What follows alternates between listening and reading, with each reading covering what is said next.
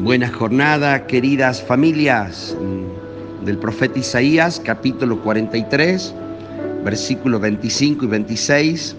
Dice el Señor, pero yo soy solo yo y ya no me acordaré de tus pecados.